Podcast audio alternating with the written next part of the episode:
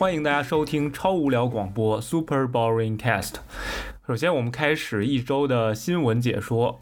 第一个新闻是因为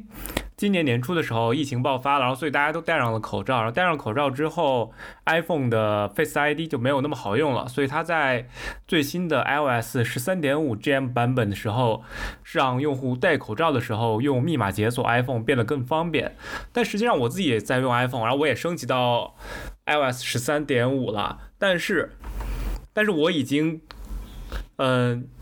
经历了一天的输密码解锁了之后，它依然没有识别我戴口罩的脸，所以这个这个功能还是让我挺失望的。然后现在我依然还在输密码。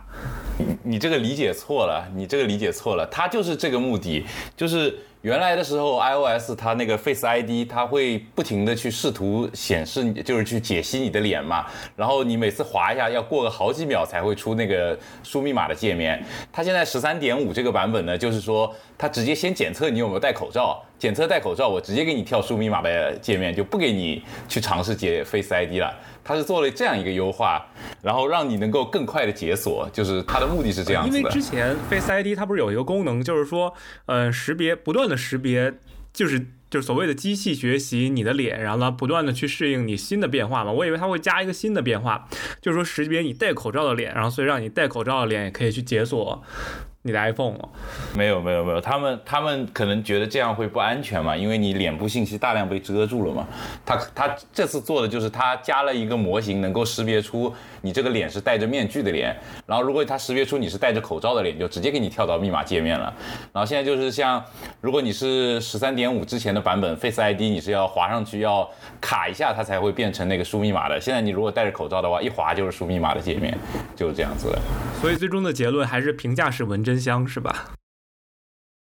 嗯，是啊，还是指纹好啊！指纹，指纹真的太好用了。我最近换了一个指纹的手机，就是因为支付太不方便了，换了一个指纹的手机，发现就生活一下子又变得很方便。嗯，第二个新闻是抖音上线视频通话功能。哦，其实我觉得今天我看了一个新闻，也是这样讲抖音的。其实抖音现在也是在稳固现在既有的市场，给现在既有的用户增加一些新的功能而已。它并没有说期望某些功能可以新吸引到新的用户。然后那现在说抖音的用户已经到四亿了，其实我觉得已经到一个比较瓶颈的阶段了。再抢用户的话，只能抢快手的。但是快手现在发展也很猛，那新用户来讲的话，抢不动了。对这个有个很有意思的一个事情，因为之前有一阵子，大家都特别流行做什么社交软件，什么子子弹短信之类的，对吧？然后不是头条做了一个多闪嘛，多闪当时主打的就是短视频加。呃，社交嘛，就是短视频加聊天，然后这个东西没有做起来嘛，现在都没有人用多闪了。然后呃，但是呢，多闪上面的那种语音通话这个功能最近被放到了抖音上面。也就是说，如果我跟你互相关注成为了好友之后，我跟你可以直接用抖音进行视频聊天的，这是一个很有趣的功能。为什么呢？就是说，抖音它是一个相当于是一个发发短视频的一个平台，有点像是一个视频版发短视频的微博，或者说是它更像是一个就是。是瀑布流的一个信息流，但是里面呢又有一个可以像去视频聊天一样的东西，这个就非常有意思。就是他们可能的想法就是说，多闪上面没有做成功的社交，希望能通过抖音这样子反过来把这个社交做出来。这这是一个比较有意思的趋势，就是说虽然多闪似乎没有成功，但是我感觉头条可能还是没有放弃要做社交，这就是要做这种呃社社交 IM 这一条路。这是这是这个新闻是我觉得比较有意思的一个现象。嗯，刚才有说到 iOS 十三点五的一个口罩新功能，那接下来 iOS 十四里面公布了一个新的像是快应用一样的东西，它其实也不叫快应用，它叫它叫 Clips。Clips 它它的在新闻上是这样说的，可以允许呃用户在不下载应用的情况下去预览部分应用的功能。这个功能呢，其实我觉得也是增加用户的购买率了，因为现在，嗯，其实我觉得 iOS 上面的应用，就是单从应用来说的话，卖的的确是要比其他任何平台都要好的。嗯，游戏的话可能都差不多，但是应用这一方面来讲的话，我觉得 iOS 用户更愿意对一个应用做付费。所以的话，我觉得加这个功能的话，会增加一些 iOS 应用的购买率。嗯，但在之前上安卓上也有一个类似于 Slice Slices 的功能，Slices 功能其实，哦，我我大概看了一下简介，Slices 大概更更偏向于呃嗯之前所谓说的桌面的右屏，右屏的话就是说你往。对，不对，说错了，是左屏。左屏的话，就是你在桌面上往左滑，然后它出现的那个，比如说有一些天气的一些小 widget 的一些集合的屏幕。然后这里面的话，可以加加一些 slice 这样的功能，或者你在做那个 Google 语音搜索的时候，嗯，比如说你现在要搜索现在的天气，那我就出来一个天气的 slice slices，就是说天气的一个卡片一样一样的东西。比如说我现在要做一个，我现在要做开关，呃，我要关掉 WiFi。那那可能系统不会给你直接关掉，给你弹出来一个 WiFi 的按钮一样的 slices，它不会给你直接进设置。然后呢，在这个在这个相当于左屏一样的地方，然后直接弹出了一个快。快捷方式一样东西，然后所以我觉得跟这个 Clips 还是有一点区别的。这 Clips 更偏向于一个应用的预览，然后增加购买。但是我觉得现在 iOS 这边做的也其实蛮好的，因为其实你即便是买了一个应用，然后它也不是立即让你收费的，然后它是等上好。我现在一般是过了一天才收到我真正信用卡扣费的通知，所以我应该在这个期间之内是可以退掉这个应用的，但就相对比较麻烦。然后有这个功能化也是更好的，我我觉得会提升 iOS 整个整个应用商店的付费率。嗯，嗯，你因为是绑的是信用卡嘛，我绑的是支付宝，它扣费还是很及时的，但确实是可以退的。它应该是好像是七天还是多少天以内，你发个呃，你去那个。网页上面的那个后台里面去看你的购买记录，里面是可以有那个退款的这个选项的，这个是可以退的。iOS 是这样子的。哦，那个 Slices 我感觉我其实现在每天都在用啊。我不是新弄的这个安卓机，它的左屏那边它有一个特别好用的功能，就是呃会把你的根据你的手机号码去各家快递匹配你的快递信息，然后你这样子不管是在哪儿购买的东西，它都会在那儿出现。然后我一直在用这个功能，就这个应该就是。用这个呃 Slices 这个 API 来做的一个应用，是有可能的，但是有可能是国内应用的一个。但是我点击的时候它是，对对，但我点击的时候它是跳出一个快应用的，它是跳出那个菜鸟果果的快应用。嗯，那有可能是快应用，就是另一种实现的方向。因为些其实现在厂商的确他们也做了快应用联盟嘛。的确，在这边发力也是很厉害的，嗯，可以说也可能是快应用，具体的具体的还是要看厂商的一个 API，因为因为像我我的手机，我现在不是用一加嘛，一加的系系统上面就没有这个，一加真的是对国内的支持比较差的一个系统。下面一个是一个比较有意思的新闻，是学生发敲打的表情被批评。呃，我记得很早以前会有一个很奇特的表情，叫做 laugh out loud，就是那个哭笑不得那个表情，是曾经登上了年度表情榜。然后现在我也是用那个表情用的非常多，但是敲打这个表情我也是第一次见，原来在年轻人的使用环境里面会这么频繁。关键特别有意思是微信，呃，就腾讯那个官方微博还弄了一个什么表情包语法的一个一个帖子，特别有意思，教大家怎么用表情包。就现在就是每每呃每过一段时间的一一代人，他们的因为大家的呃与可能是交流的内容啊，然后从小成长的方式不一样之后，就是大家对于表情包和一些。呃，词汇的意义都会变掉。就比如说“我呵呵”这个词，现在就是一个很嘲讽的词。但是如果年纪大一点的人，“呵呵”它就是“呵呵”的意思，就是表示微笑一下，表示肯定的这样的一个意思。但是如果你现在发一个“呵呵”，对方就觉得我靠，你什么意思？嘲讽我吗？对吧？就像就像这个新闻里面的那个学生，他就是觉得有些题不会做，就就。就那个发了那个榔头敲头的表情，他的意思就是，其实是有可能是像，呃，动漫里面那些就是敲一下自己脑袋，表示自己，对吧？傻乎乎的不会做这个题的那种表卖萌的那个表情。但老师就觉得你你问问题就问问题，为什么要敲我的头呢？老师就觉得很生气，就真的是很搞笑。然后所以这就引出了一个问题，就是说我们呃，因为。就是你，特别是在工作和在社会上，你不可能只跟你这一个年龄段的人去接触。而现在微信也好，或者是别的什么聊天软件也好，其实主要是微信嘛，就已经是一个我们主要人与人接触的一个渠道之一了。那你的对于你的领导或者跟你的下属，你们可能就是有十岁甚至十五岁的年龄差的时候，我们微信聊天的时候，或者是你的用什么呃办公软件钉钉什么的聊天的时候，就是其实真的是很容易产生这样的误会的。那这个东西，你有遇到过这种事情吗？暂时没有哎，暂时还没有这种非跨非常大年龄层的一个交流。但一般来讲的话，嗯，在工作工作中，我利用像微信这样的社交网络的话，还是还是比较少的。一般还是会用邮件或者公司的社交网络。这样的话，其实会产生一个社交网络的隔离。嗯，这在不同的环境下说不同样的话嘛，也有道理。所以说，就是跟跟工作或者是老师、学生这种比较专业的交流的时候，发表情包要慎重，不能不能乱发表情包。对的，对，特别要慎重慎重。但是其实也有一个问题，就是你因为现在大家都是微信聊天嘛，然后微信聊天是你不发表情包，你就没有办法表达出你这个语气。然后有有时候就是如果你一个一句话里面没有没有标点符号，也没有表情的话，就感觉这句话就可能会就会被误解。这也是一个比较对说到表情包这个东西，嗯，呃，说到表情包这个东西，最近还有一个新的新闻，嗯，就是有一个 Giphy。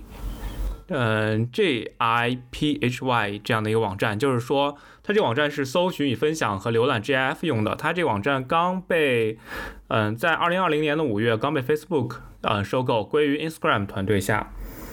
就说明，就说明这个这个团队还是啊还是蛮受欢迎的，就是大家还是全世界的人都爱发表情包。对，表情包肯定大家都爱发呀，还是很有意思的，毕竟。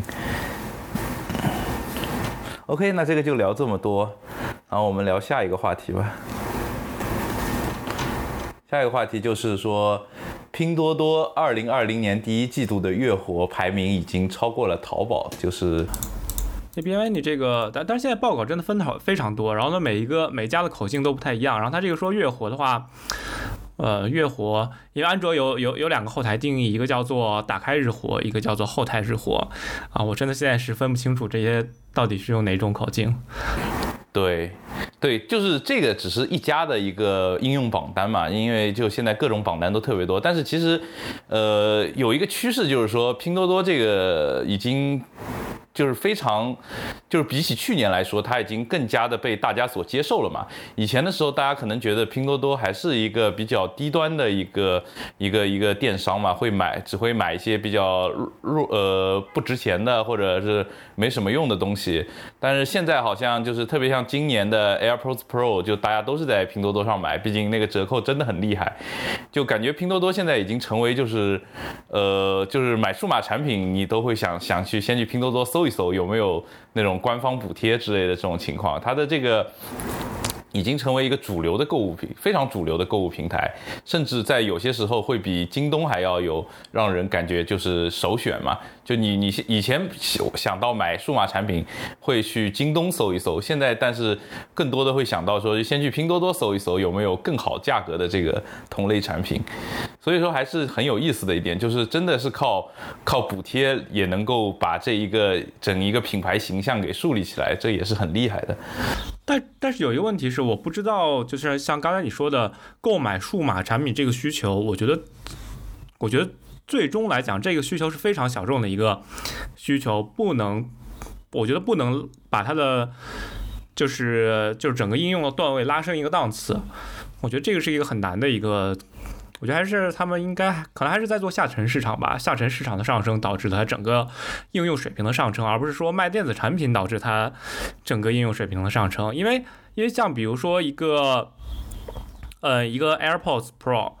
它其实每一个小时放出来的量都非常有限，可能一两千个，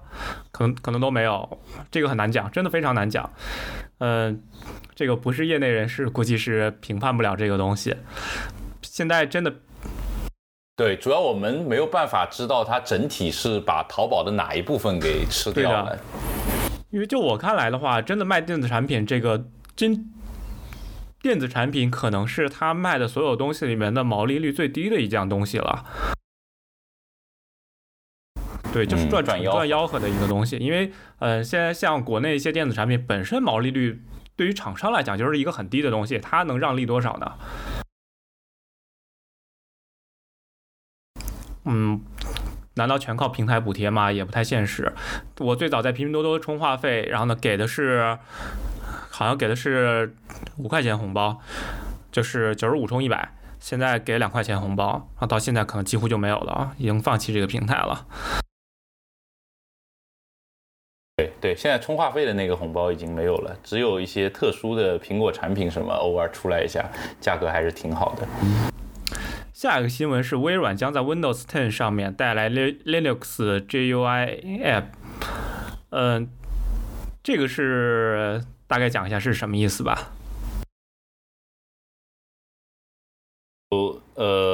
现在有一个话叫做说，现在的最好的 Linux 发行版就是 Windows 10嘛，因为因为微软在这一代的 Windows 上面做了非常多的工作，它有一个东西叫做 WSL，就是让你能在 Windows 里面原生的跑一个 Linux 的内核，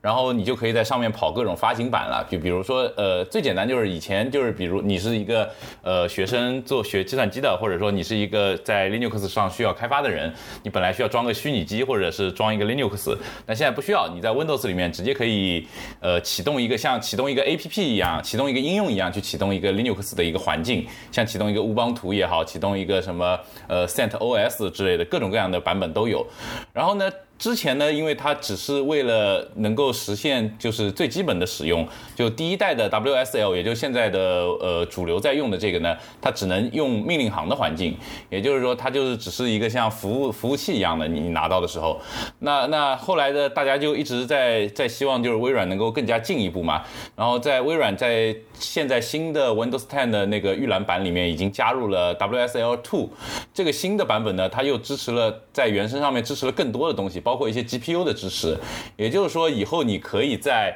呃微软的上呃 Windows 10上面的 Linux 里面跑那个呃机器学习的那些需要显卡的东西，也可以在上面正儿八经的跑一个呃 Linux 的一个有。图形界面的，比方说 GTK 呀，或者是是我不知道它现在是到时候支持会支持到多少，反正感觉 GTK 的那种程序肯定是能跑的。也呃怎么说呢？就是相当于说你现在在 Windows 上面，你打开一个 Windows 10的时候，你同时就拥有了 Windows 10和 Linux，而且是一个彻彻底底完整的 Linux。你上面可以装一个。Windows 版本的 Chrome，你还可以装一个 Linux 版本的 Chrome，你可以把两个 Chrome 同时打开，在上面进行访问。这样这样有什么用呢？这个最大的一个好处呢，还是对于开发者来说的，因为就是 Linux 上面，呃，很多的开发工具链会比 Windows 上做的更加是呃让更加方便使用，因为毕竟。呃，许多的工具链本身就是为了 Linux 去做的。然后第二点呢，就是对于一些就比如说像是后端开发或者是一些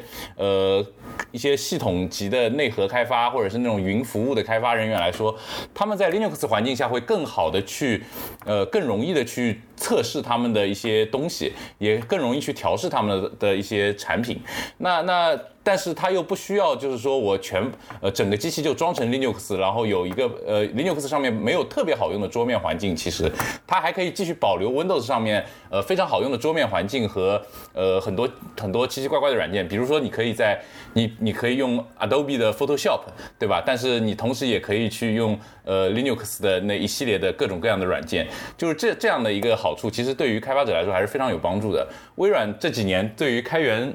呃开源社区的拥抱还是很值得肯定的，我觉得这一点。我觉得，我觉得这个 WSL 如果说运运行 GUI app 的话，我觉得最大的制约就是说 Windows 是否能解决它的缩放问题。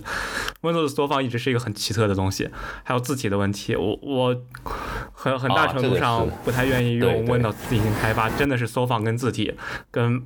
MacBook 跟 Mac 的环境真的是没有办法比的，差异非常大，简直。Windows 这几年在高分屏上的就是已经做的比原来好很多了，但还是有蛮多的小问题在那边，让让人很难受。就是一些。别到时候最后运行了 Linux 的应用之后，然后有一个糟糕的缩放，就是对那非常难受，那就太难受也是了不能忍的。对，那就太难受了。这个就就只能等后面吧，就是看正式版出来的时候。现在预览版的呃东西还不能直接下结论，就只能作为一个趋势可以看一眼。嗯，下来我们进行今天的最主要的话题是直播购物，下一代的购物方式。呃，因为直播购物应该是从去年的双十一开始，马云跟李佳琦，然后呢同时的在卖口红，这件事情也是比较比较轰动的。然后呢，其实开展开始了直播的下一任的下一下一种形态，就是说直播带货。然后呢，最近的话，呃，像上周的哎，这周的五月二十一号，然后呢，薇娅，然后呢，在直播直播空间里面开了一个晚会，我觉得这应该也是一也也是一个前所未有的。然后呢，通过晚会的这种形式，然后做一个直播，因为一般来讲，直播是一个呃。就直播的节目一般都是一个非常小的一个节目，然后呢，晚会有明星参与，有互动环节，嗯、有有就就搞得跟快乐大本营那种一样，或者搞得跟什么双十一晚会一样，嗯、真的是直播里面的前所未有。而且薇娅这个真的不是一个呃传统意义上的一个明星一样的人，她更多是一个草根的。嗯，草根 UP 主，嗯，不是草根直播带货一姐，嗯，可以这么说。然后所以的话，你觉得直播购物真的是下一代的购物方式吗？嗯，其实就是直播购物这个，就是其实真的是这两年一下子火起来了。其实还有一个原因，也就是因为这一波疫情，大家大量在家，其实这个事情就火上加火。其实去年已经很火了，去年李佳琦不是火了之后还买了一个豪宅嘛，也上了热搜。然后再早一点的时候，其实直播一直都有嘛，就是像像淘宝直播，其实已经出来很久了。然后早一年早再早一点的直播，主要大家可能会想象到的都是有游戏啊这一些的。然后后来发现，其实游戏这一些有很多，呃，有个最大的问题就是变现很困难。其实你是没有办法，就是只能靠打赏这个东西，就是说白了就是街头卖艺一样，像是这个其实赚钱很难赚。然后后来开始进行。淘宝直播的这个尝试其实还是很厉害，他们他们其实是，呃，把我们已经熟悉的东西搬又通过直播重新播出来了。直播卖货其实就是电视购物和那个柜台给你推销的那个形式嘛，其实区别是不大的。然后它最大的核心点应该就是说，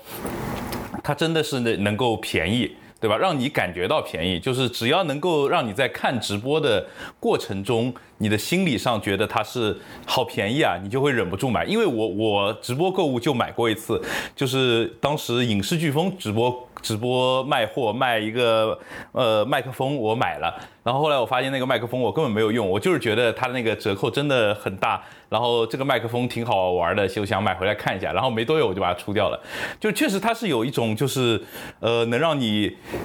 就是产生冲动的那种感觉，就是你觉得哦。这个东西不错，我我觉得好实惠，不买感觉亏了一百万那种。那这这个东西直播购物呢，我觉得呃后面应该还是会呃更加主流的去，就是应该还是会变得更加多的人去接受的这个情况。呃，毕竟现在所有的呃就是现在很多主流媒体的那些人，还有一些明星啊什么，都在进行直播购物的尝试嘛。那这个这这样的话，其实又能过了那个你就是很多人不愿意去挑。挑选东西，就是说我今天想买一个衣服，或者想买一个化妆品，或者想买个呃，比方说我想买个麦克风。那如果有一个专业的做视频或者做音频的人，然后在那边跟我说，哎，你你们买什么麦克风好，买什么音响好，那是很多人是愿意去相信的。只要他的公信力的这个背书可以，他这个直播卖货就能够成功。对吧？这这这是一种直播卖货，还有一种就其实其实还有一种直播购物，就很多人可能呃很多人可能没怎么看过，就是那个那个呃快手那边的直播购物，快手那边的直播购物跟淘宝的特别不像，淘宝的这种就是会比较像像是就是说，哎，去我给你介绍一个产品，对吧？然后我是这方面的专家，比如说呃像李李佳琦他肯定是对吧？呃，化妆品这块的非常懂的一个人嘛，那他就给你讲这个怎么好，那个怎么好，你就会相信他。但是快手那边不一样，快手那边直播卖货就跟演戏一样的，就是喂，我们现在连线什么卖货的什么什么张哥什么，然后张哥就出来了，然后然后那个主播就跟张哥就开始呃像讲相声一样一来一回说，哎，在我这个直播间必须打多少多少折。什么什么，否则你就是看不起我的兄弟们。什么兄弟们刷一波什么什么，就就就这样子的。然后就有一种菜市场里面讨价还价的那种感觉，特别有意思。然后扯一段就扯一大堆之后，就可能那个张哥就最后会说出一个跟他一开始的那个价格差十万八千里，特别特别夸张的一个便宜的价格。可能他开头上来说什么这个鞋子什么。呃，两百二九九一双，最后可能就是九十九三双，就就是变成这样子，所以这个也很有意思。就这种这种直播购物也，难道呃就是我我觉得。那就是应该应该这种直播购物，我觉得应该是活不久的，就是太奇特了这个。但是我觉得像淘宝的那种直播购物，应该是会渐渐的被更主流的那个环境给接受，我是这么认为的。回我觉得回到另一个话题，就是说直播购物到底你是在买这个商品，还是在买这个人推荐的一个商品？如果说这个商品价格本身不低，你是因为这个人。推荐了，所以去买这个价格不低的商品，还是因为这个价格，这个商品你本身知道，而且它的价格很低，所以你才去买。嗯，所以的话，如果说是因为后者，就是因为这个商品你本来就知道，它只是因为在这个人的直播间，它的价格相对比较低，而你去买的话，我觉得这样会衍生一个问题，只有。最大的 UP 主只有最大的直播主才能拿到最低的价格，然后呢，这样的话，它的流量会越来越大，嗯，不可能再有新进的 UP 主才进来了，嗯，就像就像李佳琦跟薇娅，其实他们俩也在不断的竞争，嗯，谁的价格更低一点，但是我其实个我个人觉得薇娅的直播间的东西没有想象中那么便宜啊。就是我觉得应该是一个很主流的价格，嗯，可能你就淘宝搜一搜，也也基本上也就都都能买到的，不是一个非常非常低的价格。有可能就是随着他喊一二三上链接这个过程中，哦，你就觉得有一种那种抢不到就亏了那种心态，然后就去买。知道了，这因为我确实没有怎么买过他们推荐的东西，因为我都不太用得到。对啊，因为其实前面真的也有前车翻，就是前面翻车的例子，比如说，嗯，最早比较。比较比较出名一件事情，李佳琦不是一开始其实他的受众是女女性受众嘛，然后他有一次卖了一个高端的男士护肤品，真的卖不出去。对，男生好像就不太吃这一套，很多很多男生是不吃这一套的。对，所以他他们也是不断在尝试自己的受众是什么，呃，也许就是可能就是对于女性的受众的话，卖卖口红、卖卖之类的东西，不用非常理性的消费，而且单价不是很高的，单价不高，但是利润很高的东西的话，比较好卖一些。我觉得要如果说单价很高、利润不高的东西，比如说。谁会在直播间卖手机？还真的比较少见。对，有有那种直播卖手机的那种直呃淘宝直播的平台，但其实也没有，就感觉销量也没有想象中的那么大。就他们更多的就是，呃，好像就是说我我是一个大的一个卖手机的店，我也得有一个直播频道，然后所以有了一个直播频道这种感觉。对啊，因为之前还有一个非常出名的人参与了直播。直播的平台直播还债，就是罗永浩，他应该参加的是抖音的直播，在抖音抖音开了一个频道，然后呢直播卖货。对，然后呢，我印象里面是第一，对卖小米，就是第一期的流量还蛮大的，但是，但是他第二次的效果就没有第一次那么好。第一好像是我我印象里面是第一，别人反映他直播的东西。第一是有的东西不是很出名，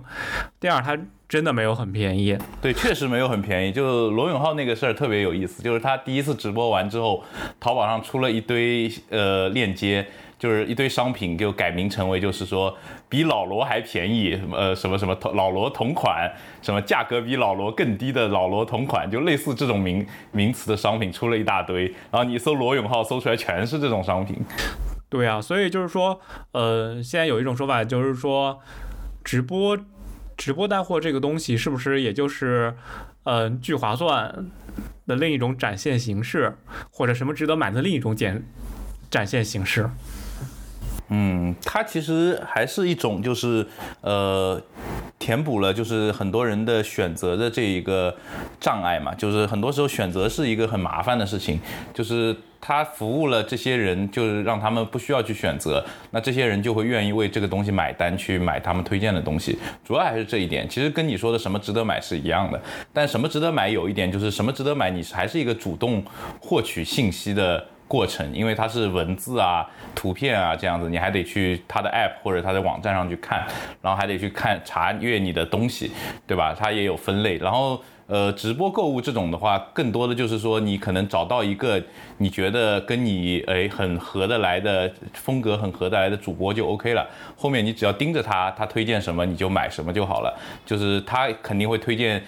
很多很多种东西，然后你里面挑出来你所需要的，就你的选择会简单很多。从可能从茫茫的。就因为我们现在的电商实在是太发达了，一随便一个商品，你的选择都太多太多了。然后你你本来要可能要从成千上万个选择中，然后变成可能只需要从三个东西、四个东西里面选一样。这对于很多人来说，其实是一个挺好的一个服务。我觉得他们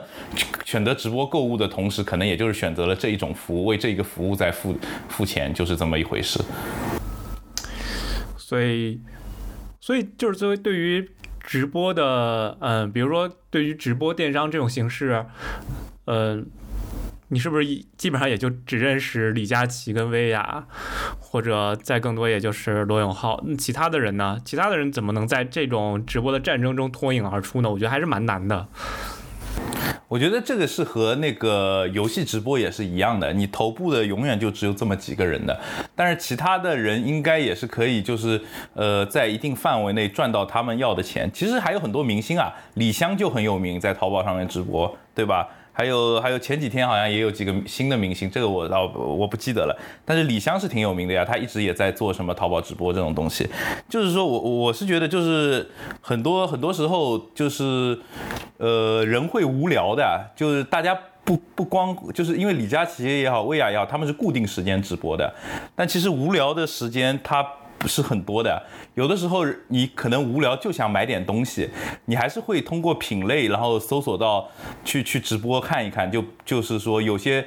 比方说你想吃东西吃零食。那你你不一定知道，就是说，呃，你你可以去选择我常吃的那些零食，你也可能想尝试一些新的零食，你就会点到那种直播，呃，直播购物分类那种卖零食的那种分类里面，随便刷一刷，看到一个好看的小姐姐，点进去看看她推荐的是什么，或者看到一个特别诱人的一个食物。物的封面，然后你点进去看看人家在卖什么，这种也是会有的。就是说，呃，它肯定是会像是现在的那个游戏直播一样，呃，最大的一部分流量肯定在金字塔的尖端，但是后面的人也能够分一杯汤吧？应该肯定也是能够分一碗汤喝的，应该就是这样，因为这个就是大部分的产业都应该是这这样的结构嘛，你这个是不可避免的嘛。对，但是我现在看，就是如果说我滑到淘宝的直播里面，我我现在还没有找到一个分类的。东西都是，比如我关注了某一家店，然后某家店在直播，然后就给我推了一下。比如说什么迪卡侬在直播，它可能会有，然后呢或者什么索尼在直播，它就出现那个直播列表里面。好像主动搜索的这个方式还是比较少见的，可能随着他们的产品的不断的发展的话，估计还是会有的。对啊，其实其实说到直播这个东西，其实呃后来我我也了解到，其实李佳琦跟呃薇娅这两个人也是非常非常早的 UP 主，嗯，就是比我们想象之中，他们可能是火，可能是在去年呃一九年开始火的，但是实际上他们已经在这个平台上面耕耘很久了。嗯，已经是其实都是已经比较成功的人。李佳琦卖口红也是，因为他本身是一个，呃，非常棒的一个叫做化妆品的一个导购推荐员之类的，所以他卖这个东西的话，真的是他的专业之所长。薇娅的话，他本身也是做做做卖衣服的，呃，也是卖衣服，他可以说是非常成功。他最早我看他的简历是在西安开了四十家店，然后后来觉得他他他可能觉得嗯线下这条渠道走不通了，所以他迅速的转型，然后呢店都出掉了，然后呢跑到广州去做直播这条路，然后呢淘宝当时邀请他做直播的话，给他了很大的流量，他在其中也有亏损过，并不是说一开始就赚的一个行业。不是一开始就成功的一个东西，所以还是蛮难尝试的。因为当时，嗯，因为当时其实最早的时候。斗鱼随着随着熊猫熊猫直播的倒闭吧，嗯，最早我们去 China Joy 的时候，呃，应该是一七年一八年左右去 China Joy 的时候，真的是直播的直播的舞台是最大的舞台，送的东西也是最好的。但是在一九年再去的时候，直播的舞台就没有了，只剩斗鱼一家了，可能所有其他的竞争对手都已经消消失了。但是在一九年的时候，直播的舞台换了一个舞台。直播换人了，然后变成了抖音、快手和淘宝，这这也是真的是一波又一波，就跟就跟长视频换台一样，那个长视频不断的在洗牌一样，最早的优酷、土豆，现在洗成了哔哩哔哩、爱奇艺，大家其实看的东西也都没有变。就是还是很神奇，就有的时候就是一些小的契机，它就是变成了这样子。就是它的载体没有变，它载体一直是直播和视频，但是里面的内容的取向就一直是在变，就是大家的兴趣在跟随着时代的发展在改变，所以就会有新的平台不断的去替代到旧的平台。是啊，对啊，行，我们今天节目就到到此了。然后呢，欢迎大家收听我们下一期的节目。好，下期再见。好，下期再见。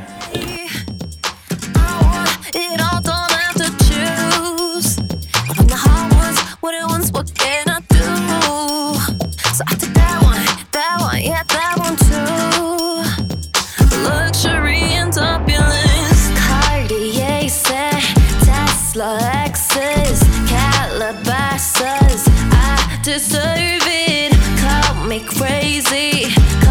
myself.